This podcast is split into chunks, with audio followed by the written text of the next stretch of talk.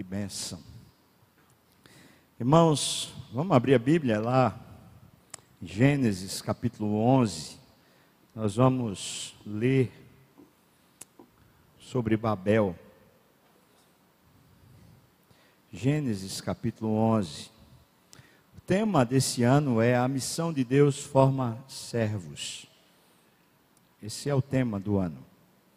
Ao longo do ano a gente vai ver vários exemplos, se Deus assim permitir, dessa formação de Deus. À medida que a pessoa vai caminhando com Deus, ela vai entendendo-se como identidade delas, o próprio ser servo, servir. E isso às vezes é, é meio complexo, porque muitas vezes a gente termina fazendo o serviço a nossa identidade e não a nossa identidade e o serviço. Parece a mesma coisa, mas não é. Quando sabemos quem somos, somos imagem de Deus, vivendo essa imagem de Deus, à medida que nós nos movemos e existimos e tudo, tudo mais, nós glorificamos a Deus através do serviço. Mas nem sempre, quando a gente faz o serviço, a gente faz para a glória de Deus. Quando a gente faz o serviço para a nossa própria glória, então a gente, na verdade, não está não está conforme a nossa identidade, não está revelando a nossa identidade. Aqui a gente está entendendo a formação de Deus, o laboratório de Deus, como sendo a nossa vocação. É isso que a gente quer trabalhar durante o ano. Deus nos chamou, chamou primeiro para estarmos com Ele devoção, espiritualidade, vivência, experiência com Deus, no sentido de orar, de ler a Bíblia, de servi-lo na igreja, um ao outro, os irmãos, nos muitos ministérios. Tudo isso é estar com Ele. Mas também Deus nos enviou. E Deus não nos enviou para alguma nação ou para algum território, porque isso é fluido. Muito mais do que vá para tal lugar, ele diz: viva para mim.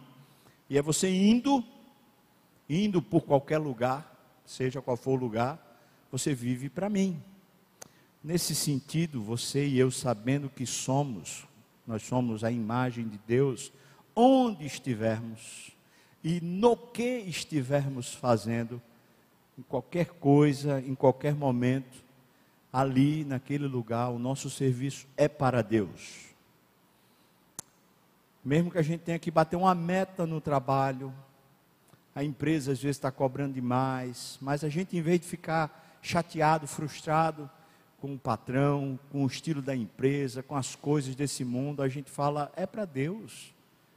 E se Deus está requerendo de mim agora uma jornada mais pesada, mais dura, eu vou honrá-lo.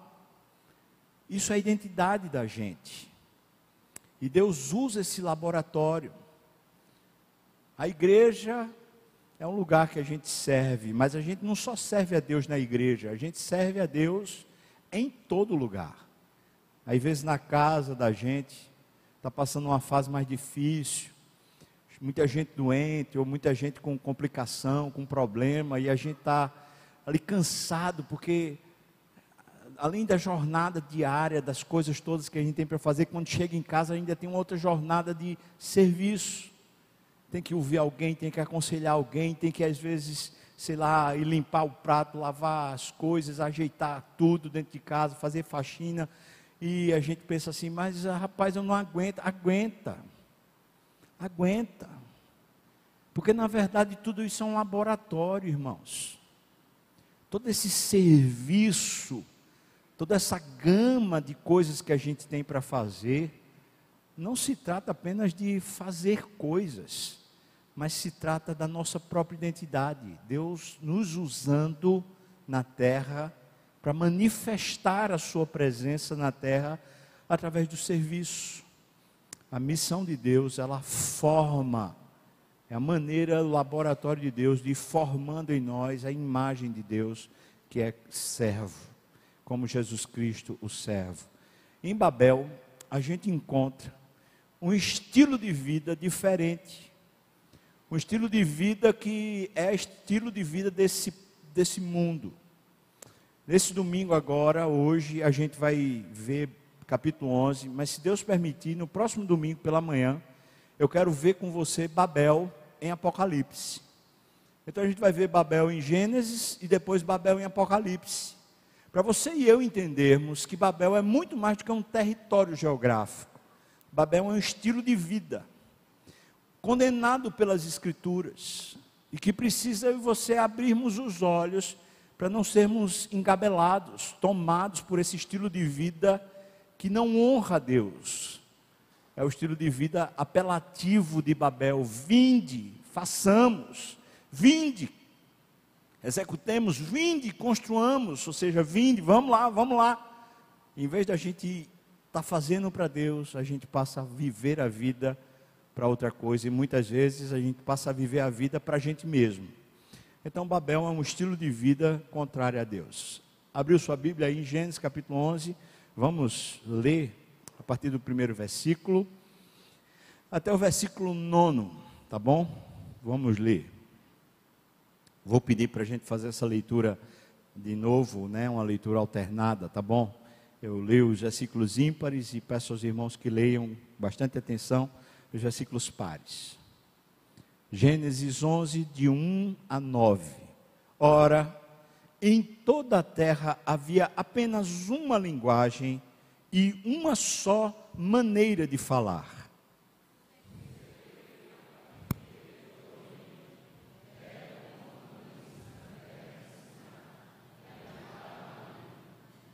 E disseram uns aos outros: Vinde, façamos tijolos e queimemo-los bem. Os tijolos serviram-lhes de pedra e o betume de argamassa.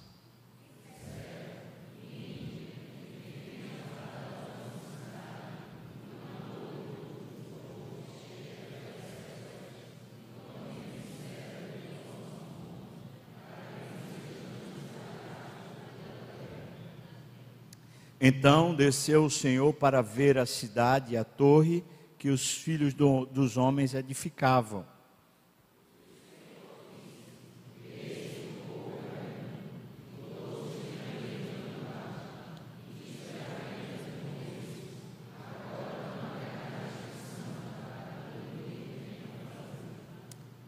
Vinde novamente, desçamos e confundamos ali a linguagem. Agora é Deus para que um não entenda a linguagem do outro.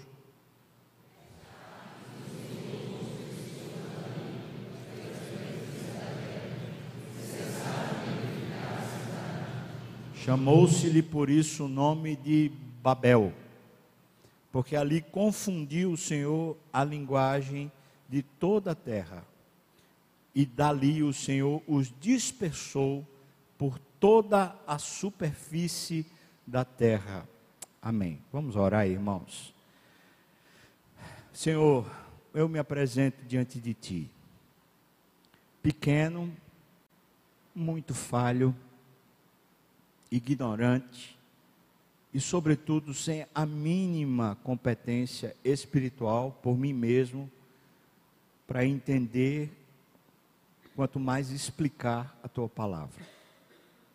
Eu me apresento, Senhor, com ousadia, através do, do novo e vivo caminho, Jesus Cristo, para dizer ao Senhor que o Senhor me escolheu para pregar e eu peço que o Senhor me capacite, Deus, que teu Espírito me use, me dê inteligência, discernimento, ousadia, intrepidez, amor, graça para falar aquilo que o Senhor quer, Pai. Mas, Senhor, está aqui teus filhos. Esse auditório é um dos mais seletos da terra. É gente que o Senhor pagou um preço muito alto.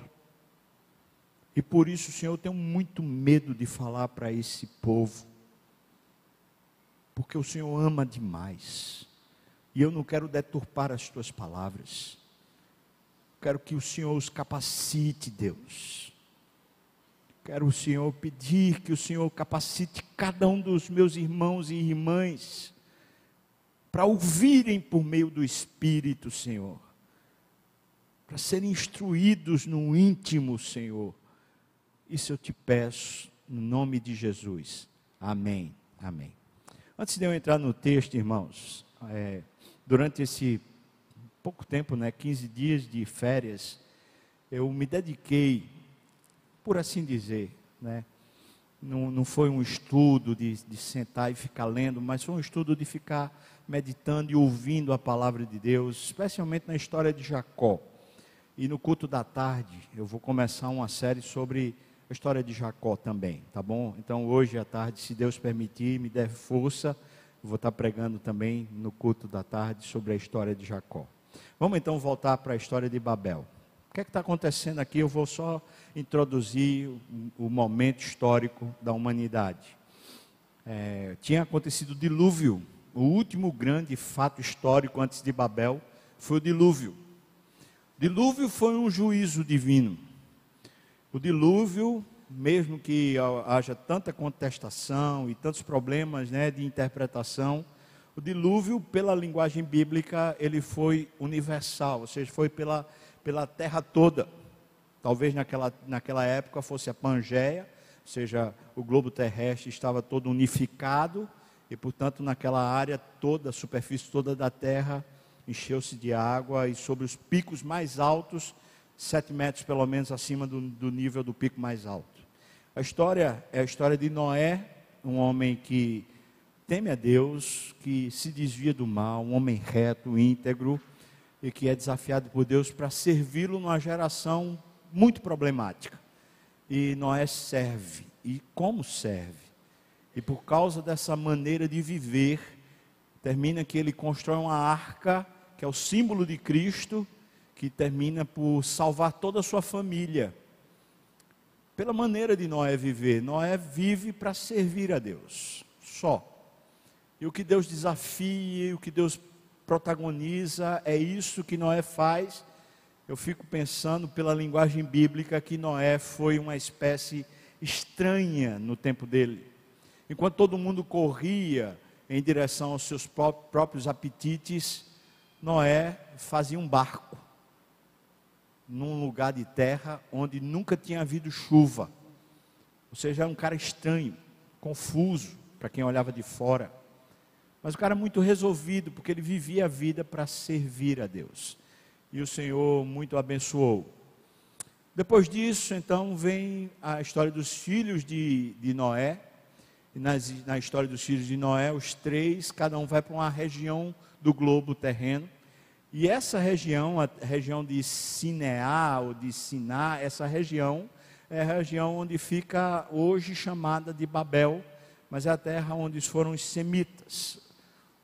Os filhos de Sem foram habitar nessa terra. Essa terra é mais ou menos aqui, eu tentei colocar a iluminação natural, termina que não dá para a gente ver bem né, o mapa, mas Talvez a gente consiga ver a Península Arábica ali embaixo, né? Israel ali no canto, no canto do seu canto esquerdo ali perto do mar, está ali a região de Israel. Então você vem para o Oriente, vem, vem, vem, e você encontra a região da Babilônia. Essa região entre o Irã, o Iraque, chega até a região da Síria, toda essa região é a região do, da Babilônia, a chamada Babilônia, chamada por nós cristãos. Hoje, claro, a configuração geopolítica é outra, ninguém chama mais de Babilônia, mas a Bíblia vai chamar Babilônia não apenas dessa área geográfica. Aqui é bom porque a gente sabe mais ou menos onde aconteceu a coisa. Mas Babel, nas Escrituras, é um estilo de vida, é um estilo de vida de serviço, de labor, de trabalho, que é contrário a Deus e que é condenado por Deus já no começo e é condenado durante todas as, as escrituras, todos os períodos da história humana, e no final ela é, recebe juízo divino através de um anjo que vem e destrói Babel, por assim dizer, ou por Babilônia, por assim dizer. Vamos para o texto, quero que você dê uma olhada no texto de novo, capítulo 11, a gente vai aqui. primeiro versículo diz que na terra havia apenas uma linguagem e repete, diz, uma só maneira de falar. Quando a gente está diante de um texto hebraico, a gente precisa entender que às vezes o narrador, o escritor, ele usa o que é próprio da, do, do estilo de linguagem hebraica. Chama-se hebraísmo. E para a gente entender hebraísmo, a gente não precisa entender apenas gramática hebraica, a gente precisa entender, muitas vezes, o campo linguístico das palavras. Porque muitas vezes no hebraico, uma palavra ela tem um causativo. E esse causativo é que designa a motivação pelo qual aquela palavra está lá. Então, o que a gente vai fazer hoje aqui é mais um estilo estudo do que propriamente um sermão. Veja o que está dizendo aqui para nós em Gênesis capítulo 11, versículo 1. Havia apenas uma linguagem em toda a terra. A palavra que é usada aqui, linguagem, é lábio, idioma, fala, mas também significa costa, margem, canto, borda, eira, extremidade, beirada. Ou seja, não significa apenas fala, mas significa limite. O que Deus está já dizendo para nós é que eles viviam com um, uma espécie de limite. E o limite iria ser ultrapassado por causa da linguagem. A linguagem era o recurso, sempre foi o recurso pelo qual se ultrapassa os limites. Diz mais: apenas uma linguagem e uma só maneira de falar. É interessante porque essa expressão maneira de falar aqui no hebraico, ela é uma expressão, é uma palavra, isso não são, não são duas palavras como está aqui, é uma expressão que significa negócio ocupação, atos, assunto, caso, algo, uma maneira por extensão. Por isso é traduzido como maneira de falar. Ou seja, veja o que a Bíblia está dizendo: em toda a terra, a humanidade estava junta, alocada num lugar só. Você já entende por quê? Porque tinha tido dilúvio. Então eles estão lá juntos. E enquanto eles estão lá juntos, eles têm um limite, que é o limite da linguagem. E Deus vai dizer: eles estão ultrapassando o limite por causa da linguagem. E aí diz que essa linguagem gerava uma maneira deles viverem. Essa maneira é, é traduzida aqui por negócio, ocupação, trabalho. Então, Babel começa o texto bíblico falando sobre a maneira de viver ocupado, a maneira de viver trabalhando a maneira de viver fazendo coisas. É a maneira do ser humano, ou não? Todos nós, até o preguiçoso, é ocupado com a preguiça. Se tem alguma coisa para fazer, dormir um pouco mais, a, a, Bíblia diz isso, né? Ele se encosta num recanto e dorme e diz: Ai, eu quero dormir um pouco mais, dorme um pouco mais. Ou seja, é a ocupação dele. A ocupação na rede social, a ocupação com a família, ocupação com os trabalhos, com os negócios, ocupação com a igreja, ocupação, ocupação, ocupação. Da hora que a gente acorda até a hora que a gente vai dormir, a gente está ocupado. E o sono é tão importante justamente por causa disso, porque ele consegue dar uma, uma ajeitada, uma organizada na nossa mente, porque ela está ocupada o tempo todo enquanto estamos ativos. Nosso corpo está ocupado. Portanto, veja, o texto abre dizendo para nós que o texto de Babel é trabalhando sobre a nossa maneira de funcionar, os nossos limites. O texto segue, versículo 2 diz: Sucedeu que partindo eles do Oriente, eles deram com uma planície na terra de Sinar e habitaram ali. Então configura a região onde eles chegaram, que eu já mostrei para vocês qual era a região.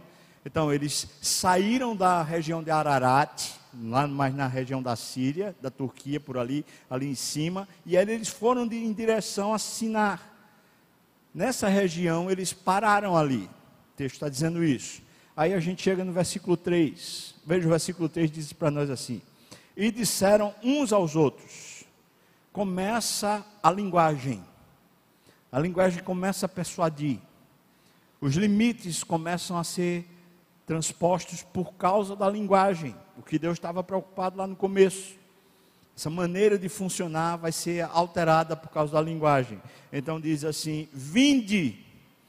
A palavra vinde, aqui no hebraico, ela tem o significado de prover, atribuir glória, conceder. Então não é só uma vocação, tipo, vamos. Aqui está dizendo assim, tipo, mais ou menos assim, vamos nos sustentar. Vamos gerar um negócio para o nosso sustento. Tem mais a ver com um projeto de vida, com um planejamento, do que necessariamente com dois amigos que estão assim falando: vamos tomar um cafezinho? Ou vamos fazer uma visita? Não é essa coisa assim casual, é uma coisa planejada. Essa é a ideia bíblica. Ou seja, eles começaram, disseram assim uns aos outros: vamos vamos providenciar meios para o nosso sustento. A primeira vez na Bíblia que a gente vai encontrar isso. A gente vai encontrar lá em Gênesis capítulo 3, logo após a queda, na condenação de Deus a Adão, Deus dizendo que do suor do teu rosto comerás todos os dias da tua vida.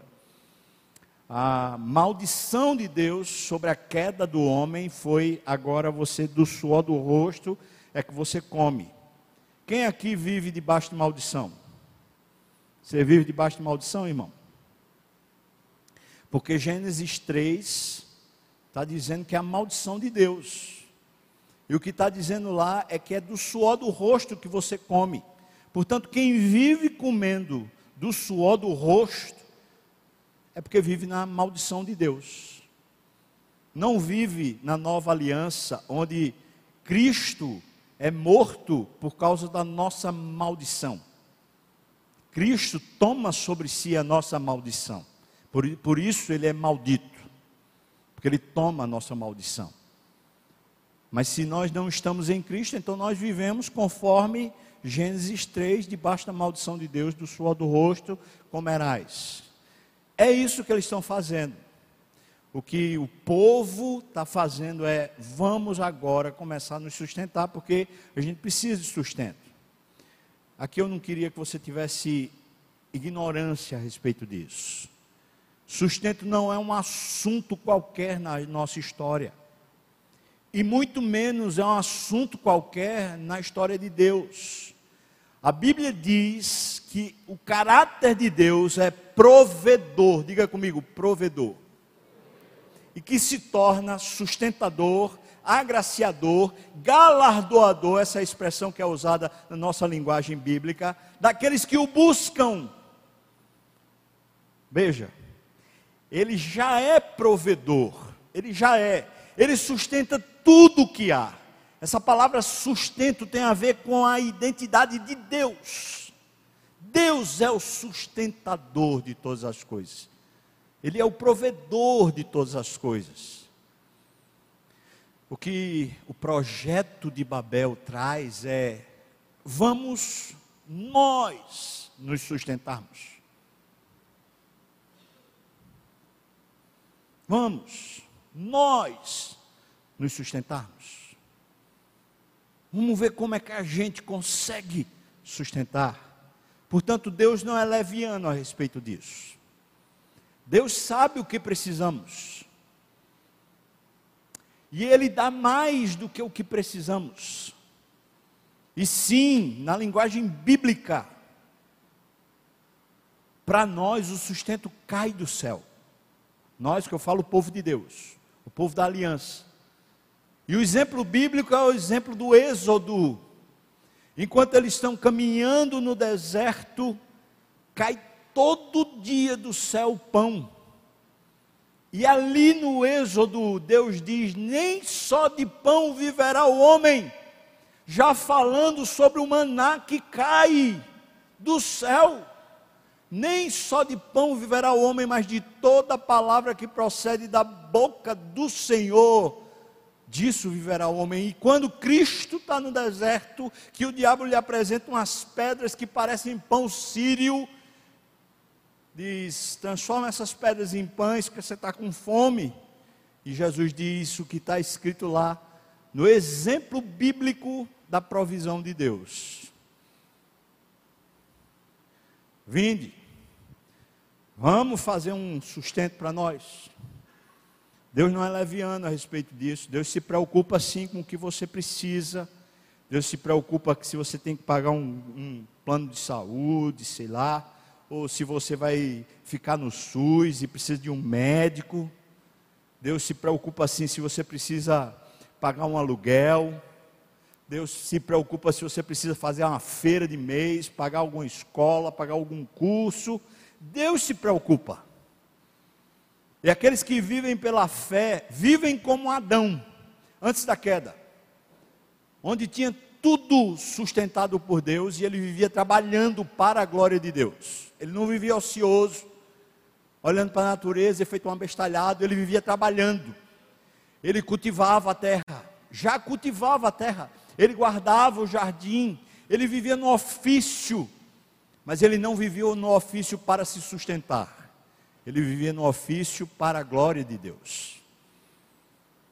Agora veio a queda, e quando veio a queda, aquilo que era para vivermos em devoção, ou seja, o nosso trabalho deveria ser a maneira da gente ser devoto a Deus, aquilo que deveria ser nossa devoção se tornou um fim idólatra uma finalidade idólatra, ou seja, agora eu faço o meu serviço para mim mesmo, para pagar as minhas contas, para me sustentar.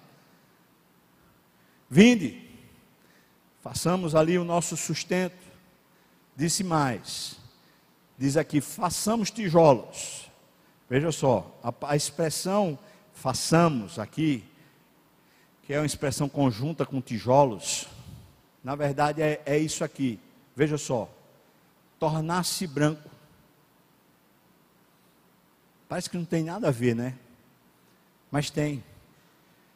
Quando um, um, um barro, né? O tijolo, pega lá ele vermelho e você deixa ele curar, secar, ele vai ficando branco. É isso o sentido vai ficando branco. Tornar-se branco, ser purificado. E é no sentido, estou falando do hebraico, é no sentido ético, ou seja, de santidade, ou de vida moral, ou de vida correta, de uma vida íntegra. O projeto deles então parece ser bom. Qual o projeto deles? Parece ser o projeto de todo crente. O projeto é o seguinte: vamos ter uma vida onde a gente se sustente direitinho e a gente tem uma vida ética direitinha também, uma vida moral correta e libada. Isso parece igreja, irmão, ou não? Mas estou lembrando a você que isso é Babel. Isso não é igreja. Quando Deus visita esse negócio, ele diz assim: Isso eu não gosto, isso aqui precisa ser rompido. Porque é um projeto do homem para si mesmo. O projeto é: eu vou construir aqui um, uma maneira de me sustentar. E essa maneira vai ser uma maneira ética, uma maneira correta, uma maneira boa. Mas uma vez eu não quero confundir você. Não é errado trabalhar. Muito menos é errado trabalhar com ética. E no Brasil falta muita ética. Então não, não, a Bíblia não condena nem o trabalho, nem condena a ética. Mas o que a Bíblia condena é quando você usa o trabalho e a ética para si mesmo e não para a glória de Deus. Esse é o ponto. Babel é esse ponto. É quando existe essa degenerescência, ou seja, quando é transformado o nosso labor e o nosso estilo de vida, em vez de ser para Deus, se transforma para nós mesmos. Mesmo que seja ético, mesmo que seja moral, mesmo que seja correto. Você já deve ter ouvido aquela expressão, né? Alguém que fala assim: Fulano não bebe, não fuma, não adultera, não diz palavrão, só falta ser crente. Você já ouviu isso? Pois é, esse só falta ser crente é isso aqui. É que ele, em vez de viver para Deus, ele vive toda a ética dele para si. Eu e você fomos separados, por isso a palavra santidade. Nós somos separados do uso comum. Ou seja, nós não somos daqueles que vivem para o uso comum. O nosso corpo, o nosso labor, os nossos recursos não é para nós, que seria o uso comum, é para Deus. É para ser usado para Deus, é para ser usado por Deus. Daí foi separado, foi santificado. Mas o projeto de Babel é: vamos, ou seja, nós vamos começar a gerar um sustento e nós vamos nos tornar brancos, limpos, éticos, puros. Vamos fazer isso? Passamos tijolos, queimemos bem, os tijolos serviram de pedra. Ou seja, era o fundamento para construir essa sociedade. Fundamento para construir uma sociedade, Deus não precisa estar lá. Os valores estando certos, tudo sendo bom, a vida sendo direita, íntegra. Deus não precisa estar lá. Vou dizer para você que a maldição da Europa, no, no aspecto cristão, foi justamente esse. Século XVIII, século XIX, os pregadores pararam de anunciar Jesus Cristo morto e crucificado pararam de falar sobre o pecado, pararam de falar sobre uma vida para Deus e começaram a falar sobre ética, sobre uma vida moral, uma vida correta, uma vida justa, sobre o trabalho. E a Europa começou a se perverter e perder completamente o cristianismo quando deixou de, de ser para Deus e passou a ser para si mesmo ou para a própria sociedade. Esse é o projeto de Babel. Capítulo, versículo 4. Versículo 4 diz: Disseram, veja de novo, vinde. De novo, irmãos, o vinde, ou seja, é, é vocação, é o chamado, é um clamor. Quem vive em sociedade vive debaixo desse clamor. É quase como se a gente dissesse assim: se eu não fizer isso, eu sou um ET. Eu tenho que ir com, com todo mundo. Alguém que tem um, um filho, Alguém que está levando o filho para a escola, está levando o filho para um, um, sei lá, um, um vestibular, para uma faculdade, fala assim: você tem que estudar para ser gente, você tem que se esforçar para ser, para ganhar o seu sustento, para poder ter seu dinheiro. Isso é a filosofia do vinde, vinde de Babel. Ou seja, é você quem constrói. Em vez de dizer para o filho, ensinar para o filho, olha, seja e faça o seu melhor para que Deus seja glorificado na sua vida se você vai ficar rico ou não, se você vai ter sustento ou não, se você vai mendigar o pão ou não, pouco importa, desde que você seja, tudo que você fizer seja para Deus ser honrado em sua vida. Veja a diferença. Parece que não tem quase diferença quando a gente olha para o discurso do vinde. Porque o vinde aqui de Babel é vamos ser éticos e vamos construir o nosso sustento Deus não precisa estar aqui não. Tá bom? Então a gente começa a descobrir as motivações. Versículo 4 diz: Disseram, vinde. Então fala, edifiquemos. A palavra edifiquemos aqui no, hebraico significa isso: construir uma casa. Que tem o sentido de estabelecer uma família. Ou seja, claro que eles estão falando de uma construção física, como a gente, quando está falando aqui da, da, da igreja lá é uma construção física, claro. Mas essa construção física, ela tem um significado espiritual, ou seja, não adianta a gente construir o prédio se não houver uma, uma comunidade de fé lá. Não adianta, para que o prédio? Aqui é a mesma coisa. O sentido, claro, é uma construção física, mas é no sentido de construir uma sociedade, uma família, uma comunidade. Vinde, vamos construir construir o quê? Uma, uma família. Estabelecer um laço, uma fraternidade, uma comunidade, uma. Isso tem, parece que tem a ver com rede social ou não? Parece que isso tem a ver com fidelização ou não?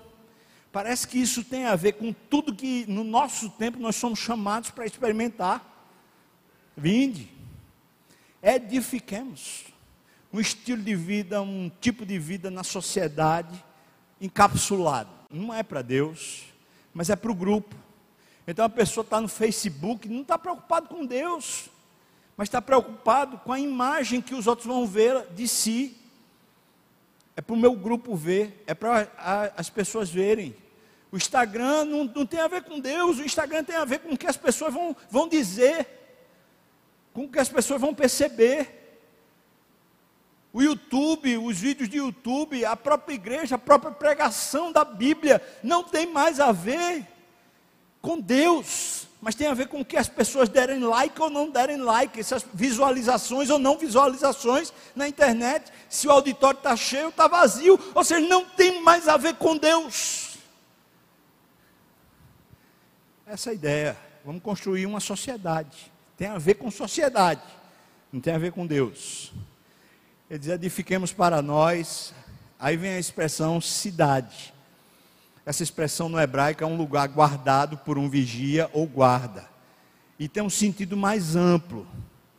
O sentido mais amplo é que não precisa ser necessariamente uma edificação de casas. Pode ser até mesmo um mato, que está protegido, cercado. Um sentido maior, um acampamento está protegido, cercado, com vigias. O que eles estão dizendo é: vamos construir um lugar seguro para a gente poder viver. Quem não gosta de segurança aqui, irmão? Alô? Está comigo ainda não? Babel, portanto, é essa ânsia de construir uma sociedade ética, essa sociedade de sustento, uma sociedade que tenha segurança. Meu Deus, que bênção, ou não? Problema é que nada disso é para Deus. O problema é que tudo isso é para si é para a comunidade, mas não é para Deus. Esse é o problema. Eu estou sempre afirmando isso para você não se perder. Então vamos construir uma cidade para nós, um lugar de segurança para nós. E vamos também construir uma torre. A gente normalmente, quando fala de Babel, a gente só se preocupa com a torre. Mas quando Deus desce, ele, ele fala da cidade e da torre. Ou seja, Deus, Deus, quando vê as duas coisas, ele questiona, ele avalia as duas coisas, a cidade e a torre. Quando ele fala da torre, ele diz: a torre precisa ser um alta, cujo ponto ápice dela chega até os céus. Por quê? Porque o objetivo é tornar célebre o nosso nome. E assim a gente não seja espalhado por toda a terra. Ou seja, a nossa linguagem, nossa comunicação não se trumbique e a gente consiga ultrapassar os nossos próprios limites a perspectiva é vamos ultrapassar os nossos limites. É essa. É o que no começo do texto diz que está preocupado. Então ele diz: torre cujo topo significa aqui a palavra tope, especialmente significa altura, referindo-se a estrelas. Então não é nem a dimensão de uma altura aqui que a gente olha na terra. Vamos até os céus mesmo. Por isso que a tradução está assim, um topo que chega aos céus. Porque a altura era estelar. Depois ele diz, ou oh, essa palavra tope também significa líder, cabeça, referindo-se a um homem, uma cidade, uma nação, um lugar, uma família, um sacerdote. Ou seja, a referência de construção do tope, dessa torre que vai até um, os céus, é uma referência de poder Vamos adquirir poder. É isso. Vamos adquirir poder. E aí ele diz: tornemos o nosso nome célebre. Ou seja, celebrar o nome. Levantar, promover o nome. A palavra significa reputação, fama, glória. Também pode ser essa expressão nome pode ser quando se refere a Deus. Quando a Bíblia muitas vezes se refere a Deus, fala o nome, se referindo à pessoa, porque isso aqui é identidade. Ou ainda pode ser usado como a construção de um memorial para se lembrar sempre daquele nome. Por exemplo, uma rua que se batiza com o nome de alguém que foi importante um busto que se coloca numa praça para lembrar daquela, daquele personagem, um nome. É mais ou menos isso que eles estão falando. Ou seja, que a gente não, não se torne esquecido, que a gente se torne importante, que a gente se torne significante. Uma das coisas que John Stott, quando estava vivo, escreveu no livro Ouça o Espírito, Ouça o Mundo, falou é que uma das maiores buscas da humanidade em toda a sua história é justamente essa busca por significância. O homem busca transcendência, ou seja, consegue, conseguir superar os limites que a gente está vendo em Babel. John Stott fala isso. Segundo significado é que o homem está buscando essa significância, dar o significado para si mesmo maior do que ele consegue ver nele mesmo. Vamos, vamos construir um negócio que esse negócio dê para a gente reputação, fama, status, dê finalmente significado. Faça a gente memorável, que ninguém esqueça de nós. Alguém disse que para um homem, né, para completar o seu ciclo, ele precisa escrever um livro, precisa plantar uma árvore e o que mais? E ter um filho. Por quê? Segundo, né, até onde eu sei, é porque todas essas três coisas, elas continuam após a sua morte.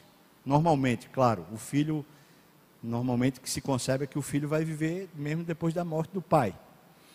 Então, a árvore, o livro e o filho, para que fique em, memória, fique em memória a respeito do nome daquela pessoa. É mais ou menos isso a ideia de Babel, um estilo de vida. O que é que a gente vai fazer? A gente vai construir uma vida que tenha segura, segurança, uma vida que tenha poder e uma vida que tenha status, fama, reconhecimento. Essas coisas estão ligadas ao que ele fala assim, atinge até os céus. Quando essa expressão é usada, fala de autoestima, ou seja, o tipo de vida que gere uma autoestima, um estilo de vida que você tenha uma segurança, segurança não só no sentido de assalto ou mal feito que alguém possa fazer, mas segurança porque você se sinta seguro. Você diz assim: não, eu sei o dia de amanhã, eu sei que amanhã eu vou poder comer, eu sei que amanhã eu vou poder vestir, eu sei que amanhã eu vou poder ter, ter isso, aquilo, aquilo, outro. Ou seja, você se sinta seguro. Um estilo de vida que você tenha segurança, um estilo de vida que você tenha poder, domínio, e um estilo de vida que você tenha significância, fama.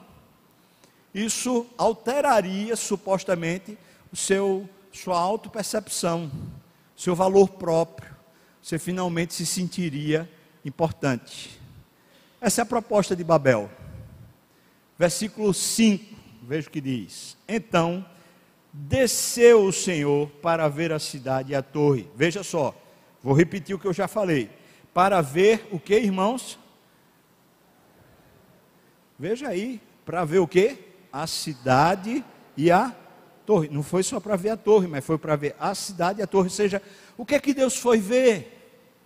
Deus foi ver a vida, o estilo de vida. E é lindo, porque a expressão baixou-se o Senhor significa ele se humilhou, como Jesus, que se tornou gente, se tornou servo Senhor se humilhou para ver esse estilo de vida. É como se a Bíblia estivesse brincando com as palavras, falando assim: Deus e o que Deus tem para nós é tão mais significativo, é tão mais glorioso, é tão mais exuberante que quando Ele quer ver esse estilo de vida que os homens estão tentando construir, Ele tem que se humilhar.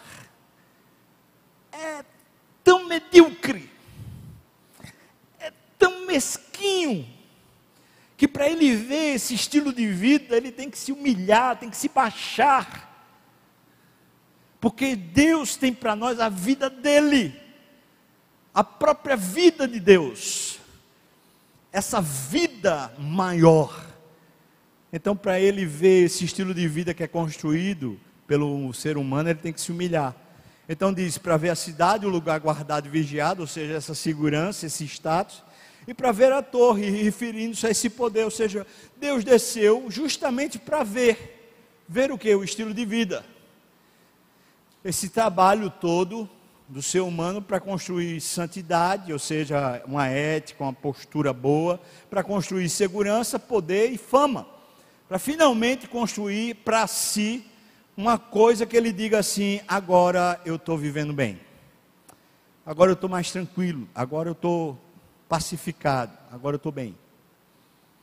Valor próprio, autoestima, significância e transcendência. Parece isso. Babel, portanto, e aqui eu queria que você, se Deus me deu graça e você entendeu, o Espírito usou você para entender quando a Bíblia fala de Babel, ou quando fala de Babilônia, não está falando apenas do território, mas está falando desse estilo todo de vida.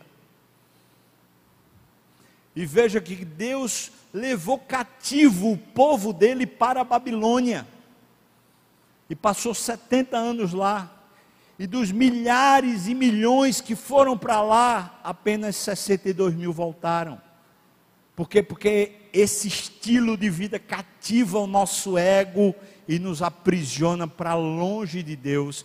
E a gente não quer voltar para a vida de Deus, porque a vida de Deus parece ser uma vida onde você não tem domínio e onde você está muito mais à mercê de outro, que é Deus, do que você manipulando processos e tendo poder sobre os seus próprios processos. A vida de Deus é a vida que você diz para Ele: Senhor, eis-me aqui, pode fazer de mim o que o Senhor quiser. Deus desceu, então o que Deus desceu e fez, versículo 6 diz: O Senhor disse: Eis que o povo é um, todos têm a mesma linguagem, isso é apenas o começo, agora não haverá restrição para tudo o que intentam fazer. Veja, povo é um, a linguagem de Deus é: ninguém vive para mim, ninguém, eles estão num propósito único. Depois diz: eles têm a mesma linguagem, todos vivem para si mesmo. Essa é a constatação de Deus quando desceu para a terra, para aquela situação lá, para aquela cidade. Então Deus diz: é apenas o começo. A palavra em hebraico, começo, significa isso aqui: profanar, contaminar, poluir, significa começar. Ou seja, o começo aqui não é um start, o começo aqui é uma independência. Começou a viver sem mim, é mais ou menos isso. E agora, vivendo na independência deles, eles vão se profanar, eles vão se prostituir, eles vão se perverter. Então, o estilo de vida, de trabalho para construir ética, santidade, segurança, poder e fama, termina sendo um, um começo de vida de contaminação. É aí que a nossa família começa a se destruir. É aí que nossos filhos começam a se destruir. É aí que a nossa sociedade começa a se destruir. Toda sociedade que começou a viver para Deus, ela começou a crescer num estilo de vida muito melhor do que o que os homens conseguem construir. Isso há vários exemplos históricos disso acontecendo. Tanto na Bíblia como mesmo depois da narrativa bíblica, nos tempos até modernos, tempos até atuais, quando grupos sociais começaram a viver para Deus de verdade, o que foi que aconteceu? Eles começaram a ter uma vida abundante, uma vida melhor do que eles eram capazes de construir para si. Eles tinham paz, segurança, eles tinham liberdade, eles tinham amor, eles tinham uma série de recursos, recursos até ilimitados, que a capacidade, o sustento pessoal não conseguia promover. A conclusão de Deus é eles agora estão se contaminando e agora eles rasgaram o limite. O texto começou falando sobre limite, agora eles rasgaram o limite. Você pode ir para o texto bíblico de novo? Eu vou finalizar. Versículo 7 a 9. Veja o que Deus diz. Agora é Deus que diz: vinde. Agora o vocativo é de Deus. E Deus está falando consigo mesmo uma deliberação divina para de, demonstrar que nenhuma parte de Deus suporta esse estilo de vida. Diz: vinde, desçamos e confundamos ali a linguagem desse povo, os limites dele, para que um não entenda a linguagem do outro. Depois diz: destarte, o Senhor os dispersou dali pela superfície da terra e cessaram de edificar esse estilo de vida. Arruinou-se aquele projeto todo e agora eles tiveram que ir para um estilo de vida onde eles tinham que depender de Deus, porque eles não tinham mais a segurança e o status do que eles mesmos promoviam para si mesmos. Versículo 9: chamou-se-lhe por isso o nome de Babel. Babel é quando Deus desce, é quando Deus irrompe e diz assim: você está fazendo uma torre, você está fazendo uma cidade, você está construindo e manipulando. Mas eu não suporto isso, portanto eu confundo, eu quebro, eu arruino essa coisa que você está fazendo conforme você mesmo e sem o meu poder.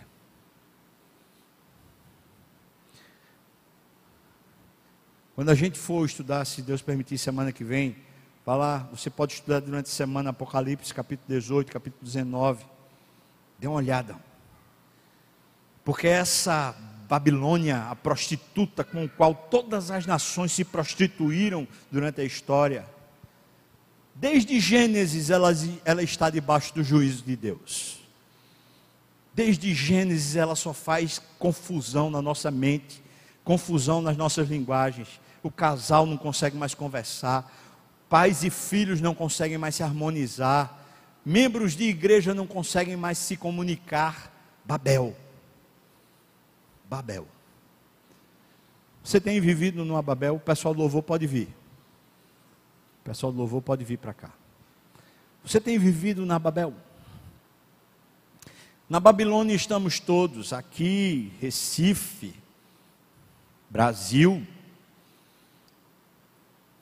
Eu penso, né, nas minhas conjecturas, na minha cabeça lá, penso que hoje talvez o melhor lugar na terra para chamar de Babel seria os Estados Unidos.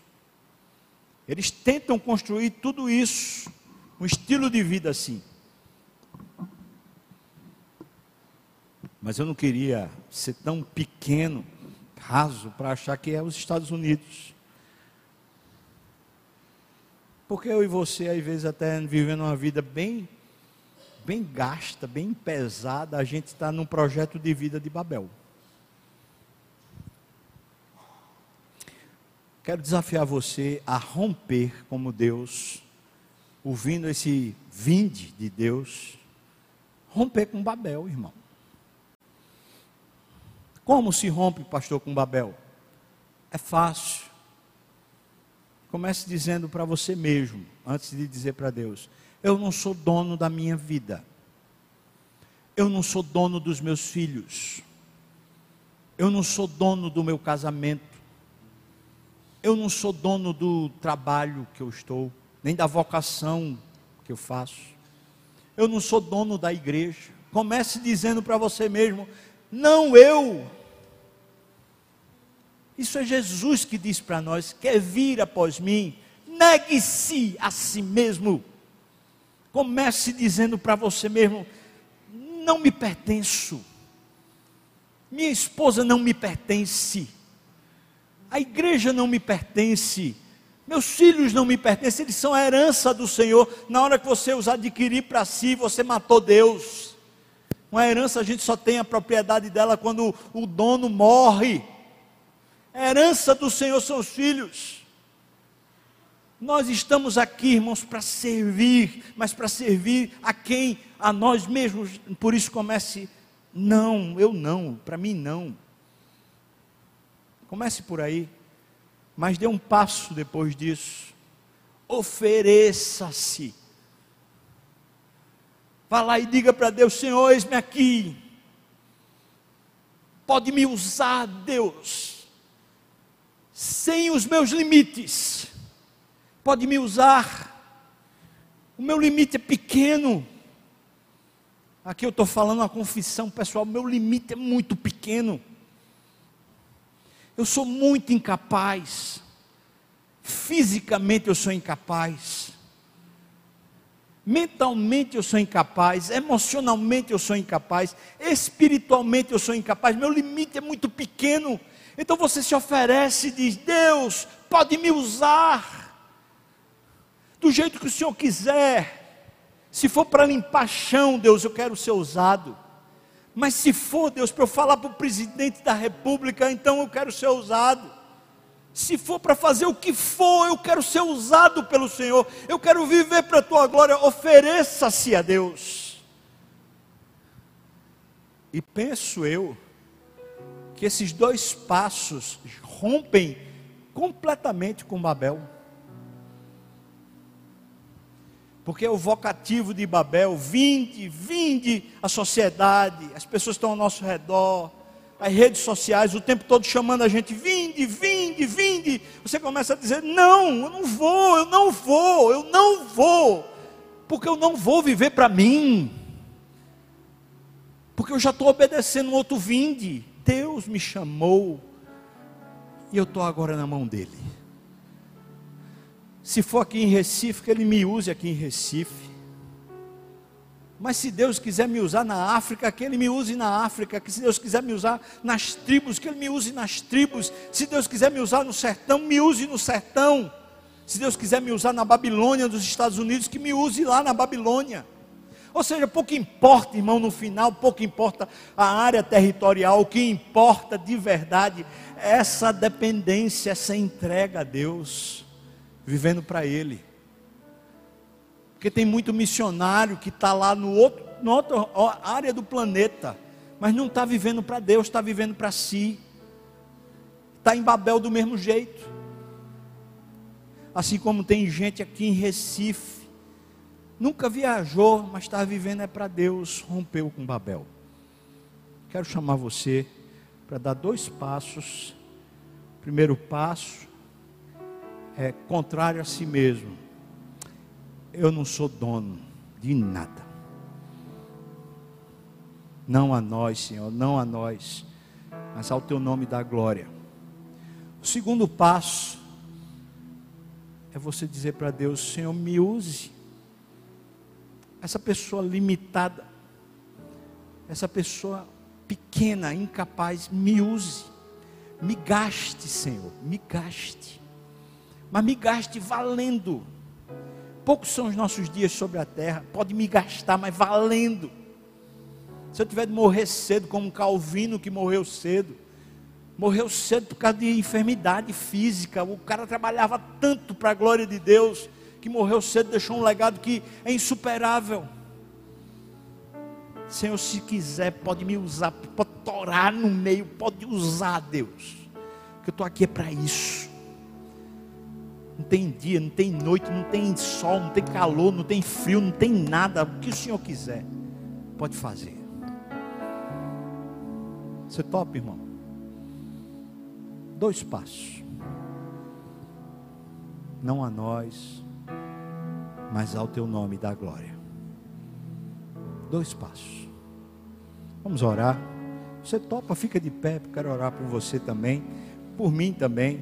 Ora por mim, irmão, e ora por você mesmo, ora pelos outros. Você topa, fica de pé para a gente orar junto, pedindo a Deus isso. Depois que eu acabar a oração, eu já vou impetrar a bênção e a gente vai cantar, tá bom?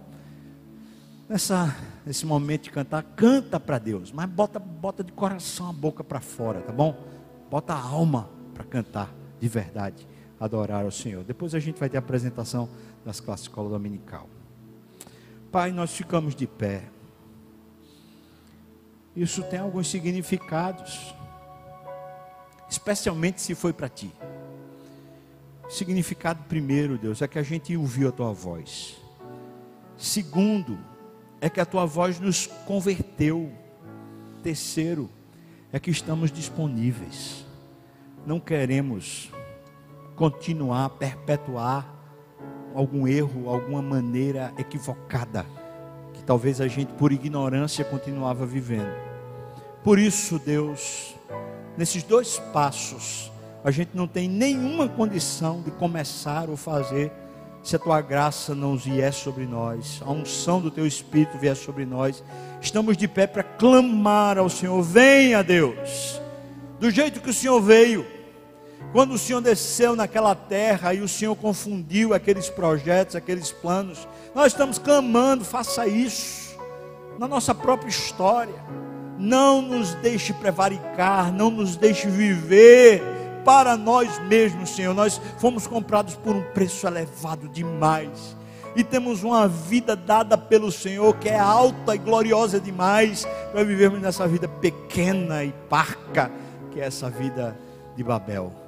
Nos ajuda, Deus. Agora eu te peço também que abra os nossos olhos de verdade, Deus para começarmos a ver a grandiosidade da vida do teu filho, a glória e o poder da vida do teu filho, essa vida abundante, essa vida eterna, essa vida maravilhosa que o Senhor veio dar para nós. E encha-nos, Senhor Deus, inunde o nosso coração de apetite, de fogo, de fulgor pelo Senhor, para celebrarmos o teu nome de verdade, Deus.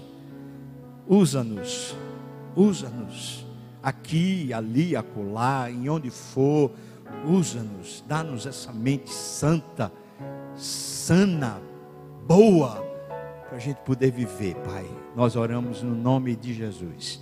E que a graça do nosso Senhor e Salvador Jesus Cristo, o amor de Deus, o nosso querido e amado Pai, a comunhão, o consolo, a bênção, o poder, o avivamento do Espírito venha sobre nós, o povo do Senhor, até quando o Senhor voltar e nos tomar de volta para si mesmo. Aleluia.